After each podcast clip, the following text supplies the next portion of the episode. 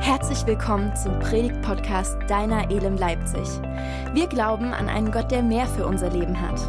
Echtes Leben erschöpft sich nicht in dem, was vor Augen ist, sondern geht weit darüber hinaus. Mach dich mit uns auf den Weg, das mehr in deinem Leben zu entdecken.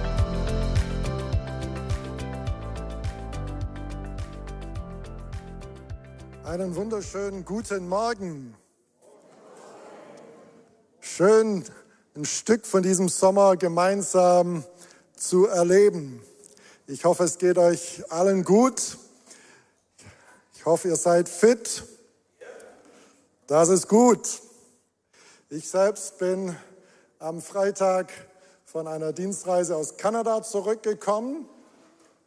Ähm, bin gerade so im Jetlag, habe heute Nacht so gut wie gar nicht geschlafen.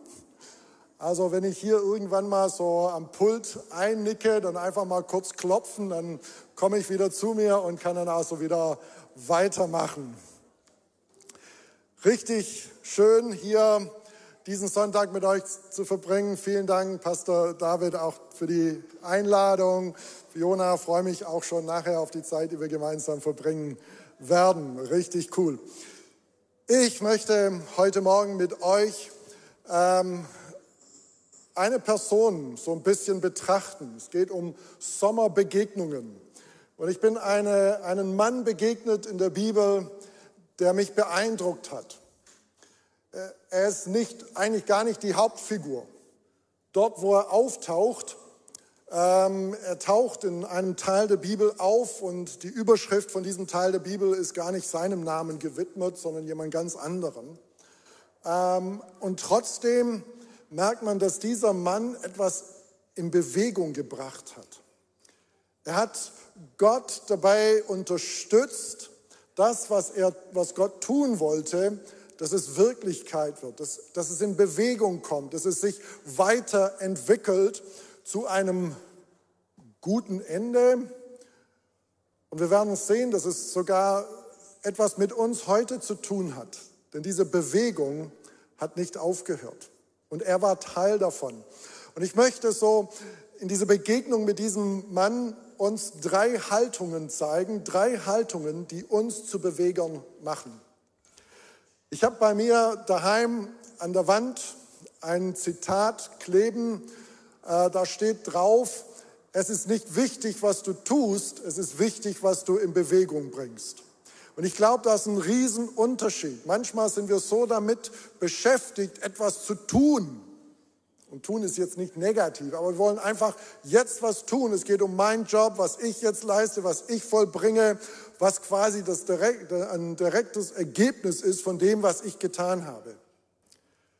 Aber ich glaube, im Leben gibt es etwas, das noch viel wesentlicher sein kann, nämlich, dass wir Dinge in Bewegung bringen. Dinge, wo man, die immer noch in Bewegung sind, nachdem wir vielleicht schon lange nicht mehr dort sind. Kennt ihr das? Ihr habt Menschen vielleicht eine Begegnung mit Menschen gehabt, die haben einfach was gesagt, die haben irgendwie was hinein investiert in dein Leben, dann sind sie weg und sie wissen gar nicht davon, aber es hat dich irgendwie nach vorne gebracht und du bist in Bewegung gekommen und es hat dir weitergeholfen. Das sind Menschen, die etwas in Bewegung bringen. Und es sind drei Haltungen, die uns zu Bewegern machen, die ich heute mit uns betrachten möchte. Und wir schauen im ersten Teil der Bibel, im sogenannten Alten Testament, und wir suchen die Überschrift Ruth.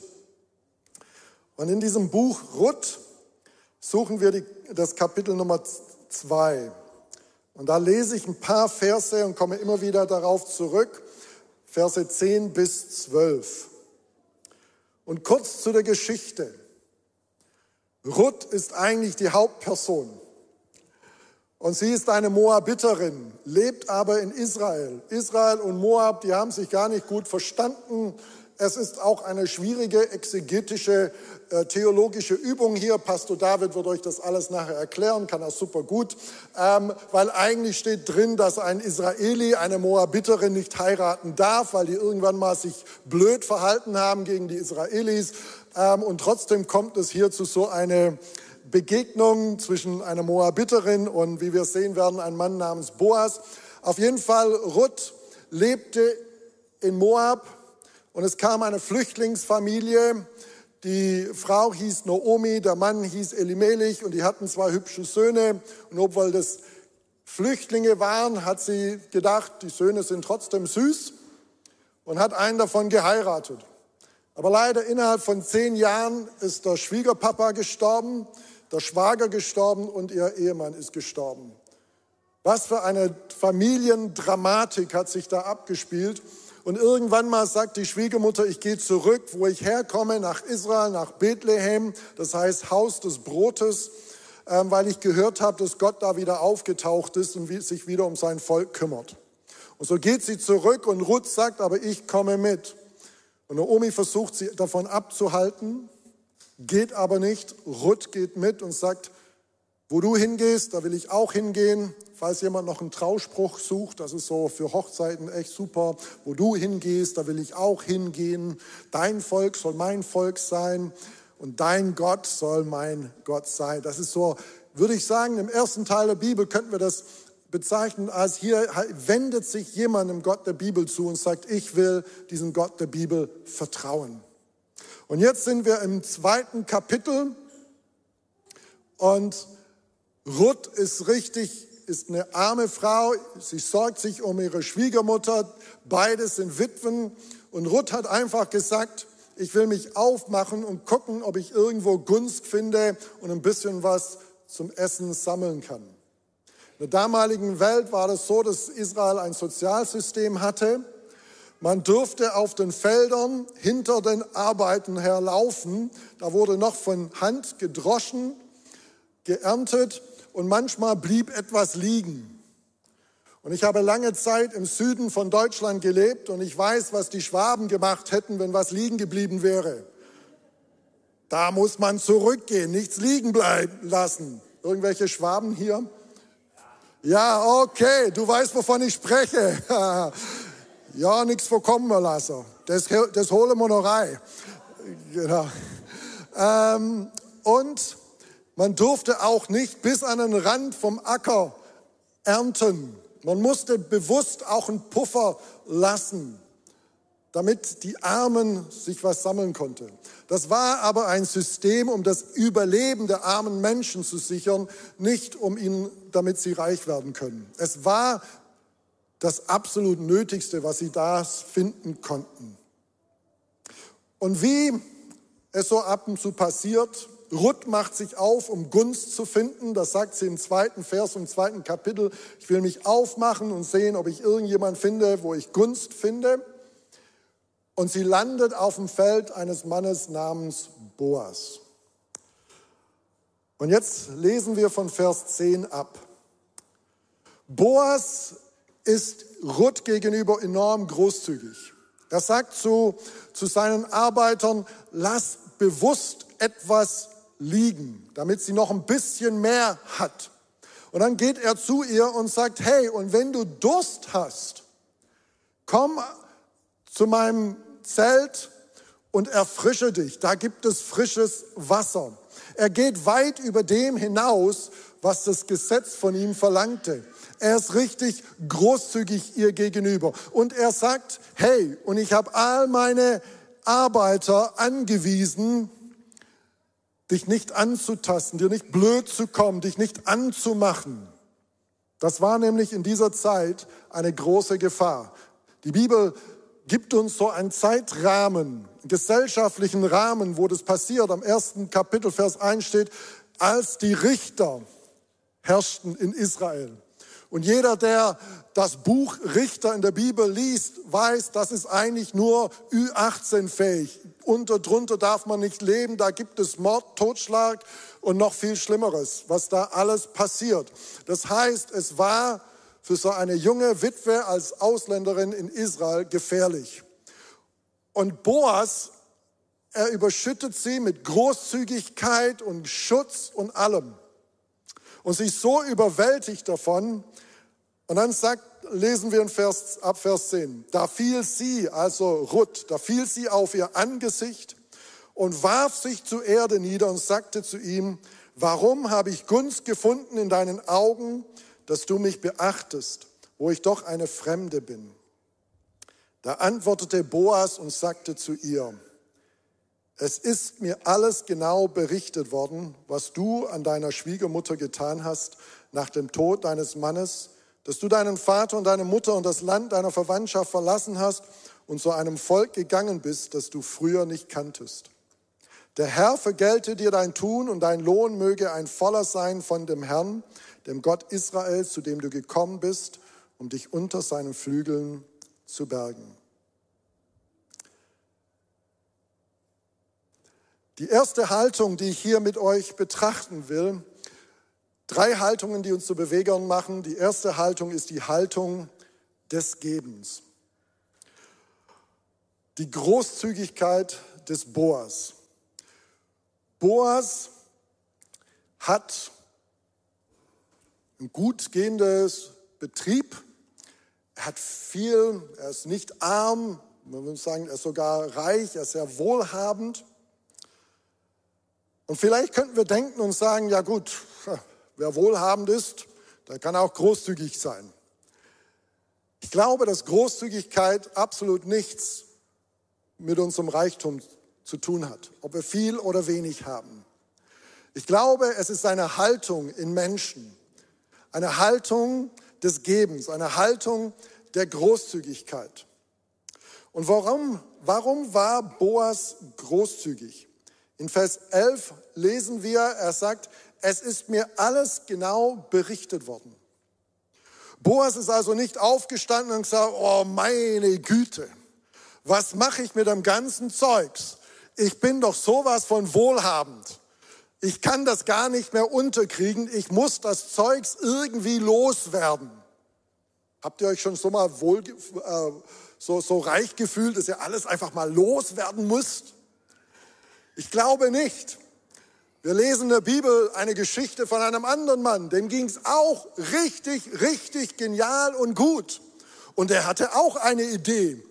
Er hat gesagt, hey, mir geht es richtig gut und ich habe noch mehr Ernte. Ich will mir eine größere Scheune bauen und nochmals eine Scheune bauen. Und dann will ich zu meiner Seele sagen, lass es dir gut gehen.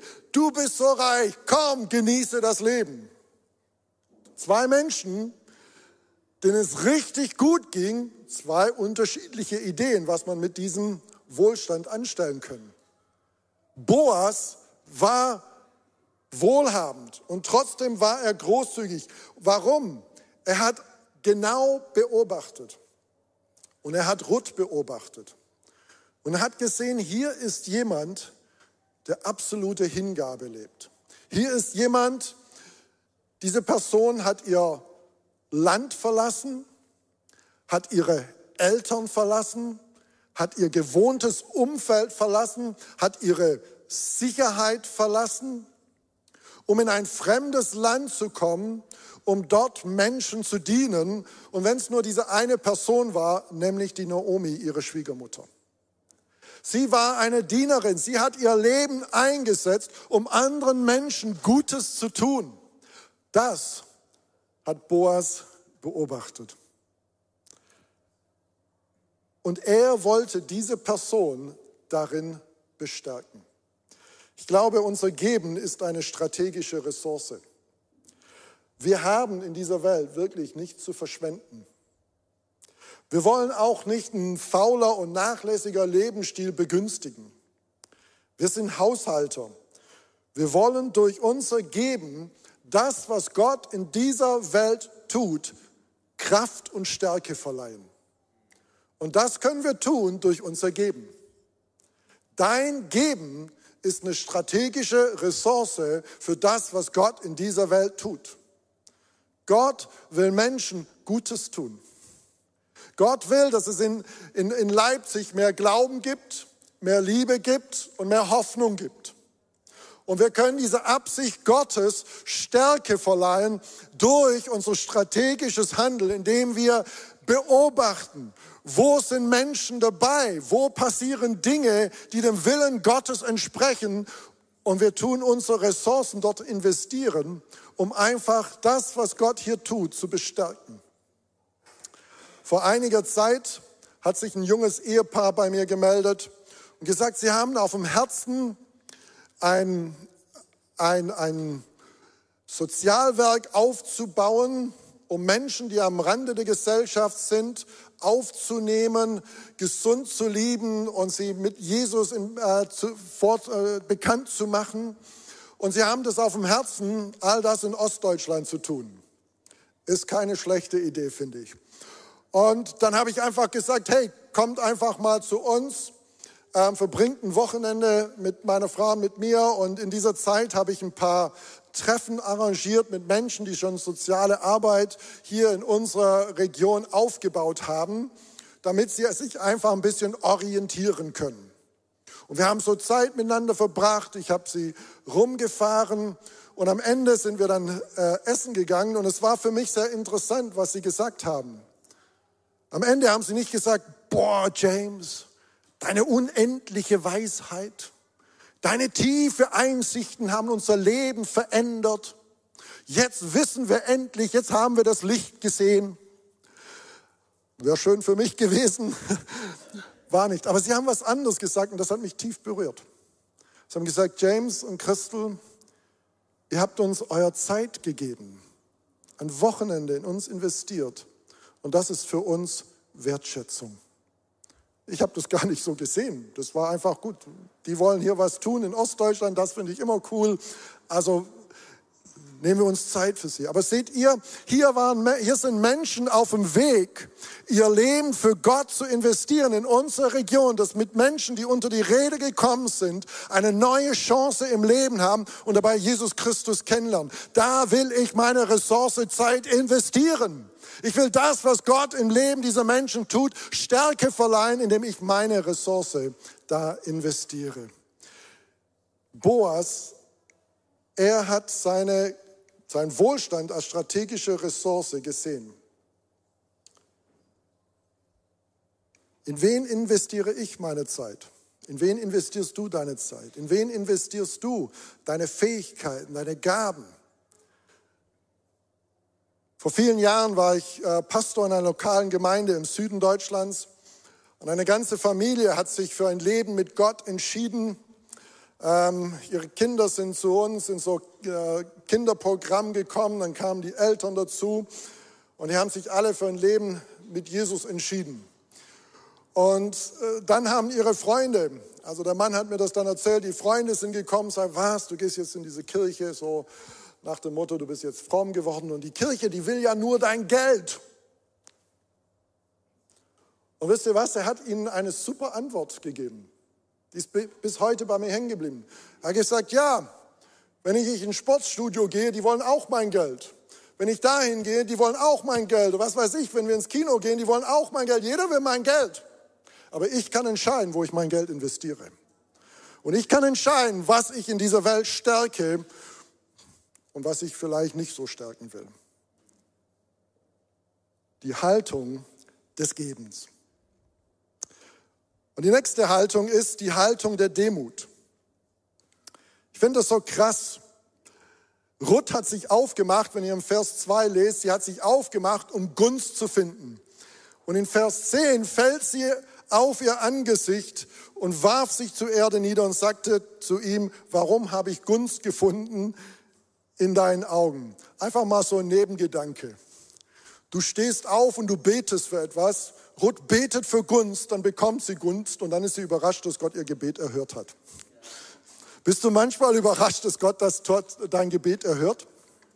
Höre nicht auf zu beten. Gott hat eine Überraschung für dich vorbereitet. Die Haltung der Demut ist aber, sie fällt auf ihr Angesicht, wirft sich auf die Erde und, und bedankt sich hier bei Boas für seine überaus großzügige Art. Und er sagt, ich habe das nicht verdient. Ich bin hier ein Niemand. Warum bist du mir gegenüber so großzügig? Und ich finde das stark, wie Boas reagiert. Er sagt dann in Vers 12, der Herr vergelte dir dein Tun und dein Lohn möge ein voller sein vor dem Herrn, dem Gott Israels. Boas nimmt die Ehre nicht für sich. Demütig verweist er auf den, der wirklich unser Lohn ist, auf den Herrn. Wisst ihr, ich, ich stelle mir das so vor. Ich habe mal wieder irgendjemand was Gutes getan. Und dann kommen sie zu mir, beugen sich tief. Oh, Pastor James, oh, das war so großartig von dir und das hat mir so echt weitergeholfen und ich weiß gar nicht, wo ich wäre, wenn du das nicht getan hättest. Danke, danke, danke. Wie hätte James reagiert? Vielleicht ein bisschen so. Ja, okay, okay. Ähm, habe ich ja gern getan, habe ich ja gern, darfst ja gern wiederkommen, vor allem wenn du dich wieder so nett bedankst. Ist ja schon schön, ein bisschen Ehre zu kassieren. Ist ja schon schön, angehimmelt zu werden. Und versteht mich nicht falsch.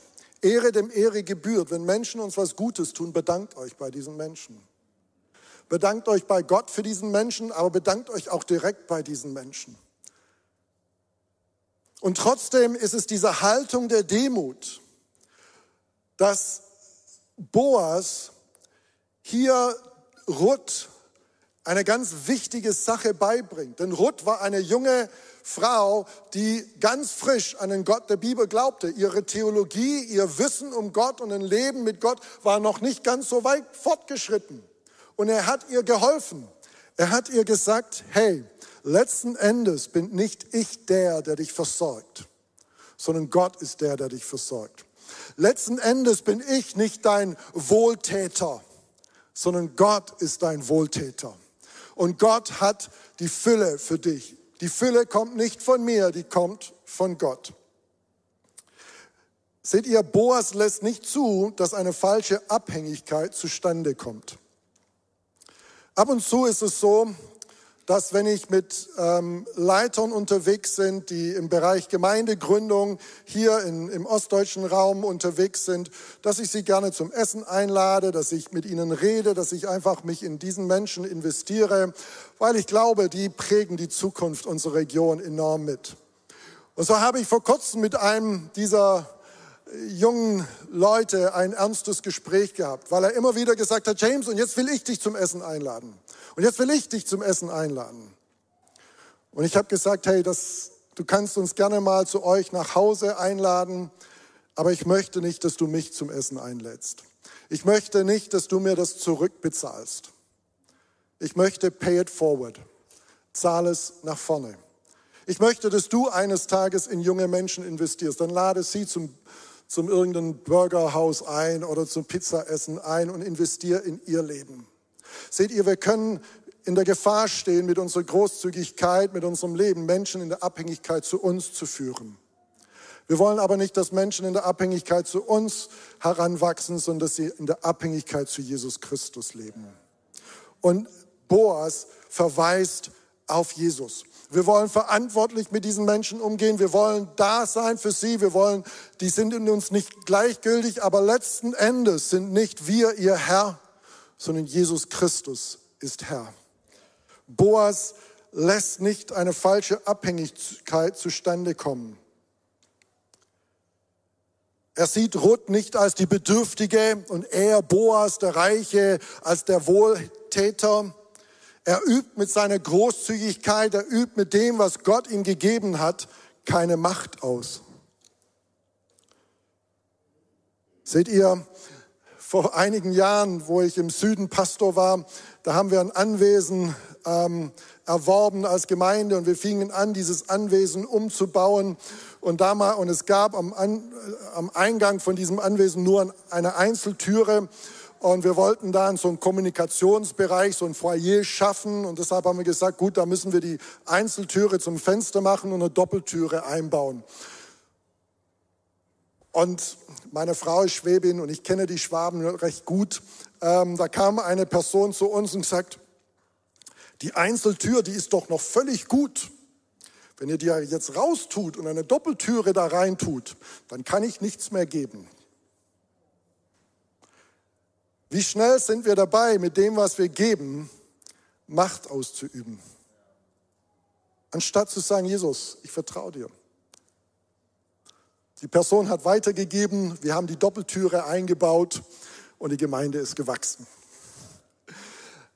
Boas war demütig. Nicht ich, sondern Gott. Warum war Boas so demütig? Seht ihr, Boas hat etwas begriffen. Er hat begriffen, dass das, was wir haben, dass es nicht uns gehört. Das, was wir haben, das ist uns anvertraut, damit wir den Bedürftigen geben können, damit wir das, was Gott tut in dieser Welt, Stärke verleihen können, damit wir Anteil haben dürfen an dem, was Gott tut. Wenn ich sage, dass wir dem, was Gott tut, Stärke verleihen, nicht in dem Sinn, dass Gott nicht stark genug wäre, es selbst zu tun. Gott braucht das nicht von uns. Aber Gott will, dass wir sein Plan und sein Handeln in dieser Welt Stärke geben, indem wir unsere Ressourcen hineingeben, damit wir Anteil haben an dem, was er tut. Das heißt, es ist uns anvertraut, damit wir geben können. Wir geben, wenn wir geben, müssen wir immer daran denken, was David gebetet hat als er und das Volk großzügig von dem Bau des Tempels spendeten. Wenn wir etwas in, im, auch im ersten Teil der Bibel, im Alten Testament schauen, in 1. Chronik 29, 14, das Volk hat ganz viel gegeben, die Obrigkeit hat viel gegeben, da waren viele Ressourcen, viele Spenden da. Und dann betet der König David folgendes, denn wer bin ich und was ist mein Volk, dass wir imstande waren, auf solche Weise freigebig zu sein, denn von dir kommt alles und aus deiner Hand haben wir dir gegeben. Was für eine tiefe Aussage. Zuerst mal sagt er, wer bin ich und was ist mein Volk, dass wir imstande waren, auf solche Weise freigebig zu sein. Das heißt, David spricht hier davon, dass freigebig zu sein ein Geschenk Gottes ist, eine Gnade ist. Ich weiß, in unseren Gemeinden, wir haben so das, äh, die, die Angewohnheit, davon zu sprechen, jetzt sammeln wir das Opfer ein. Das ist ein Opfer. Da geht mir was abhanden. Wenn wir bei Paulus lesen, 2. Korintherbrief, er spricht von der Gnade des Gebens. Und er sagt, wie ihr im Glauben die Gnade des Glaubens habt, die Gnade äh, Gutes zu tun, so sollt ihr auch die Gnade des Gebens haben und auch darin zunehmen. Und auch hier spricht König David davon, hey Gott, du hast uns in der Lage versetzt, überhaupt zuerst mal freigebig sein zu können. Er nimmt es als Geschenk an. Er nimmt es als ähm, Wertschätzung Gottes an, dass er sich überhaupt dazu entschlossen hat, uns in der Lage zu versetzen, was geben zu können. Und dann sagt ihr, denn von dir kommt alles und aus deiner Hand haben wir dir gegeben. Kennt ihr das so bei, bei, bei Kindern? Die kommen vielleicht, wenn es Eltern Geburtstag haben und die Kinder, die sind ja so süß und die wollen dann Mama und Papa was zum Geburtstag schenken oder zu Weihnachten. Und dann gehen sie zuerst zum Papi und sagt, Papa, hast du mal 10 Euro? Und dann gibt der Papa ihm 10 Euro. Dann geht das Kind und kauft für 8 Euro was ein und schenkt es dem Papa. 2 Euro braucht er ja noch für Süßigkeiten. Ja. Und dann gibt, schenkt er dem Papa etwas und der Papa sagt, wow, das ist so ein tolles Geschenk und wow, das ist so gut und so toll. Was hat das Kind eigentlich getan? Er hat es, das Geld aus der Hand seines Vaters genommen und hat es einfach wieder in die Hand seines Vaters zurückgelegt. Was tun wir? Wir nehmen es aus der Hand unseres Gottes, was wir haben. Und wir tun nichts anderes, als das zurückzugeben. Das, was wir aus deiner Hand genommen haben, haben wir dir in deiner Hand wieder zurückgegeben. Was für ein Verständnis. Und das ist Demut. Demut zu erkennen. Wir empfangen von Gott damit wir das, was wir haben, geben können. Was wir haben, haben wir nicht, um es für uns selbst zu behalten. Wir haben es nicht, weil wir so großartige Menschen oder so heilige Persönlichkeiten oder so fleißige, hart arbeitende Menschen sind. Wir haben es, weil Gott es uns in seine Gnade gegeben hat, damit wir sein Werk durch die Gnade des Gebens stärken können. Ein Nebengedanke. David war der Urenkel von Boas. Wer die Geschichte weiterliest, sieht, dass eine wunderschöne romantische Geschichte entsteht. Rose, Rosamunde Pilcher ist echt armselig dagegen. Ruth und Boas lernen sich kennen, lieben und gründen eine Familie zusammen. Und König David ist der Urenkel von Boas und Ruth. Kann es sein, dass die Großzügigkeit von Boas in David lebte, so wie der Glaube der Großmutter Lois in Timotheus lebte? Was für eine geistliche DNA vererben wir an unsere Kinder und an unsere Enkel? Was für eine geistliche DNA geben wir als Gemeinde weiter an die nachkommende Generationen? Eine DNA der Großzügigkeit, dass unsere Enkel immer noch in diesem Fluss der Großzügigkeit leben und sagen, Gott, du bist es, der uns das Leben schenkt. Und wenn wir unser Leben für dich investieren, dann nehmen wir einfach etwas aus deiner Hand und geben es in dir zurück. Das ist die Haltung der Demut. Und der letzte Gedanke, die letzte Haltung ist die Haltung des Vertrauens. Wir haben die Haltung des Gebens, die Haltung der Demut und die Haltung des Vertrauens. In Vers 12 lesen wir, der Herr vergelte dir dein Tun und dein Lohn möge ein voller sein von dem Herrn, dem Gott Israels, zu dem du gekommen bist, um dich unter seinen Flügeln zu bergen. Boas hilft Ruth besser zu verstehen, was ihre Entscheidung für den Gott der Bibel bedeutet. Es bedeutet, dass sie ihre Sicherheit bei dem Gott Israels gefunden hat. Und sie ist bei ihm geborgen. Boas ist nur ein Werkzeug in Gottes Hand. Und gerade in unsere Zeiten glaube ich, dass wir noch mehr und mehr uns daran erinnern müssen, bei wem bergen wir uns? Wo finden wir wirkliche Geborgenheit? Wo finden wir in diese Zeiten Sicherheit? Ich beschäftige mich ein bisschen in letzter Zeit mit unserer Gesellschaft, mit unserer Zeit. Und ja, wir leben nicht in einer Zeit, die darauf gesinnt ist, das Leben, so wie es Jesus Christus gedacht hat, zu fördern. Und ja, wir dürfen aufhören, uns einzureden, dass wir in einer christlichen Nation leben. Und nein, wir haben keinen Werteverfall. Es werden einfach die Werte ausgetauscht. Wir haben andere Werte in unserer Gesellschaft. Und jetzt ist die Frage, wo suchen wir unsere Sicherheit? Wollen wir alles festhalten und sagen, oh, wir müssen zurück in die gute alte Zeiten, wo es noch, wo wir noch ein christliches Abendland waren? Leute, wir vertrauen nicht die politischen Systeme. Und damit bin ich jetzt nicht ein Kritiker und sage, oh, alle Politiker sind Lügner und Betrüger. Ich bewundere diese Menschen, die bereit sind, Verantwortung für unser Land und unsere Zeit zu übernehmen. Und trotzdem bin ich froh, dass ich nicht ein politisches System vertrauen muss, das nicht aus der politischen Landschaft meine Sicherheit ist. Wir vertrauen auch nicht die gesellschaftlichen Werte. Wir suchen nicht unsere Geborgenheit darin, dass alles so bleibt, wie es ist, sondern wir wollen von, von Boas, diese Begegnung in diesem Sommer lernen, dass wir gekommen sind zu dem Gott der Bibel und uns unter seine Flügeln zu bergen. Jesus Christus ist immer noch unsere Hoffnung. Jesus Christus ist immer noch der, der uns Sicherheit gibt. Wir können unser Leben verlieren um Christi willen. Warum? Weil wir dann das Leben gewinnen. Weil er unsere Garantie dafür ist. Weil er unsere Sicherheit dafür ist. Und Jesus zu vertrauen ist so eine tägliche Herausforderung. Wer hat schon mal was im Glauben getan? Irgendjemand schon mal was im Glauben getan? Ja, cool. Habt ihr was gemerkt?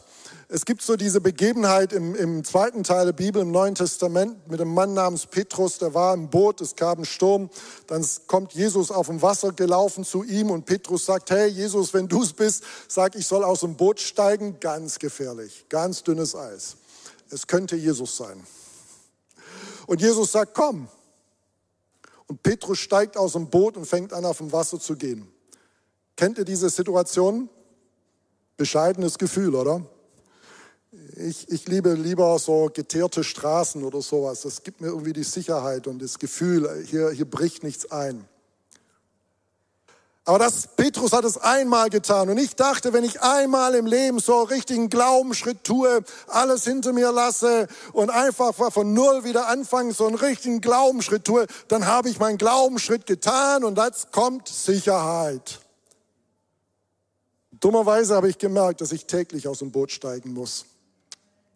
Dass wenn ich einmal einen Glaubensschritt getan habe, dann sagt Jesus, gut, jetzt sind deine Glaubensmuskeln ein bisschen stärker geworden, jetzt können wir was Größeres wagen. Jesus zu, zu vertrauen ist eine tägliche Herausforderung. Jesus ist da, damit ich mich unter seine Flügeln berge. Auch nicht in meinem Wohlstand, nicht in ähm, meine, äh, mein Auskommen, sondern dass ich mich bei ihm berge. Boas lehrt Ruth, dass das, was sie gerade erlebt, ein Resultat ihres Vertrauens in Jesus ist. Nicht er ist ihre Sicherheit, Gott ist ihr Schutz, ihr Versorger. Und wisst ihr was? Gott gebraucht Boas, damit Ruth diese Sicherheit bekommt. Aber Boas ist sich bewusst, er ist nur ein Kanal. Diese Sicherheit kommt letzten Endes von Gott. Und deshalb möchte ich uns ermutigen, wer sind die Boase in deinem Leben? Wer sind die Menschen, die Gott in deinem Leben gebraucht hat, um dir Geborgenheit und Sicherheit zu gehen, um dir zu helfen, nächste Schritte zu gehen in dem, was Gott in deinem Leben vorhat? Seht ihr, wenn du nicht dabei bist, nächste Schritte zu gehen, wenn du nicht dabei bist, nächste Schritte zu gehen, dann bist du dabei, stehen zu bleiben. Und wenn du dabei bist, stehen zu bleiben, dann bist du dabei, rückwärts zu gehen. Gott möchte, dass du nächste Schritte gehst. Ich weiß nicht, was dein nächster Schritt im Glauben ist. Aber Gott ist da, um dich nächste Schritte gehen zu lassen. Und dazu gebraucht er Menschen. Und wer sind die Boase in deinem Leben, für die du Gott danken möchtest und vielleicht auch mal diesen Menschen sagen möchtest, danke, dass du mir geholfen hast, den nächsten Schritt zu gehen.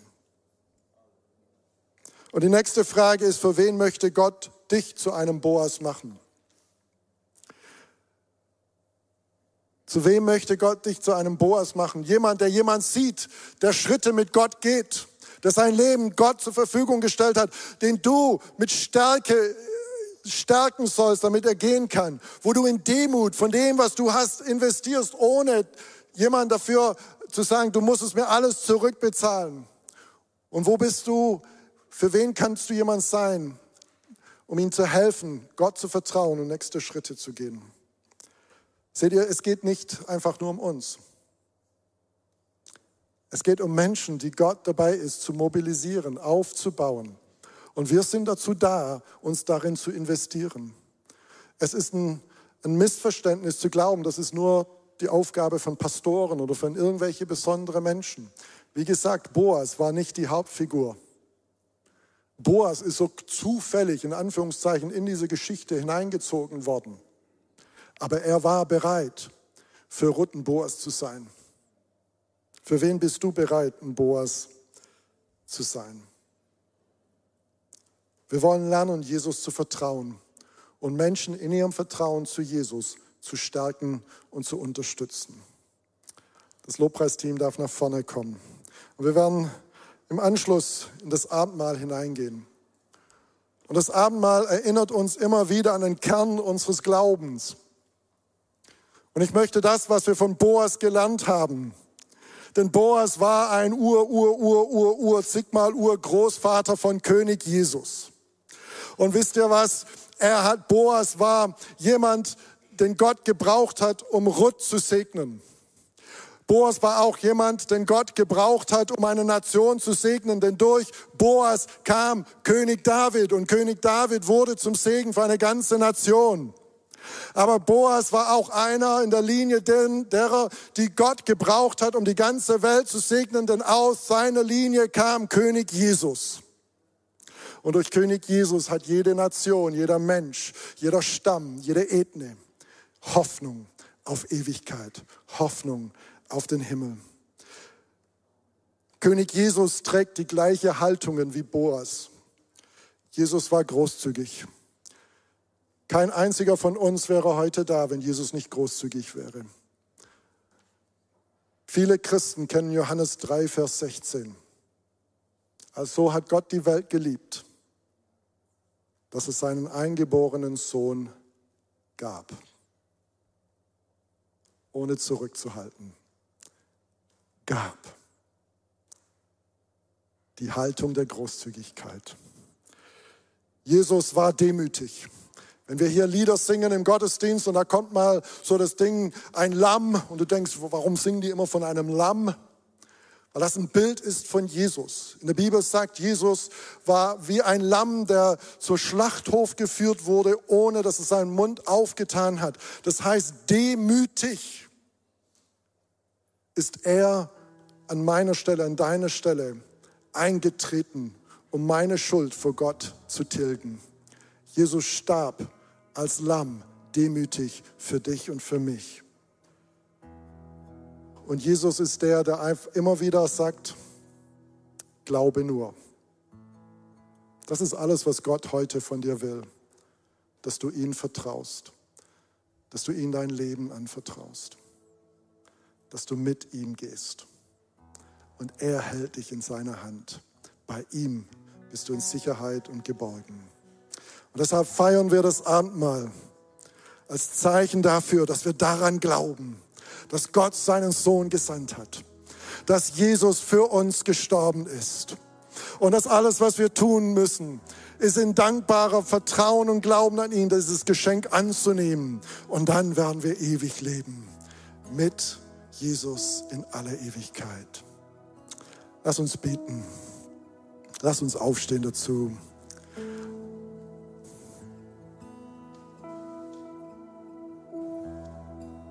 Jesus, wir erheben dich heute Morgen. Du bist unser Gott. Du hast dein Leben für uns gegeben. In der Bibel lesen wir, dass du reich warst und du wurdest arm, damit wir durch deine Armut reich werden können.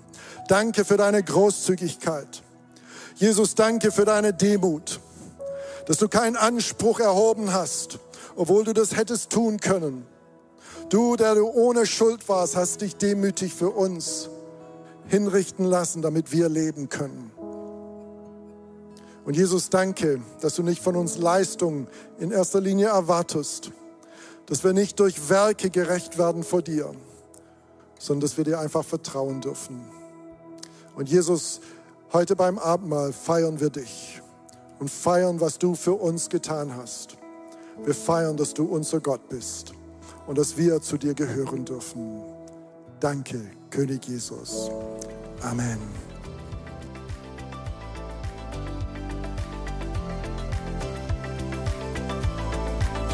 Wir hoffen, dass dir dieser Podcast gut getan hat. Und wir würden uns freuen, unter podcast.elem-leipzig.de von dir zu hören oder dich persönlich bei uns in der Elem kennenzulernen. Alle weiteren Infos zu unserer Kirche findest du auf unserer Website elem-leipzig.de.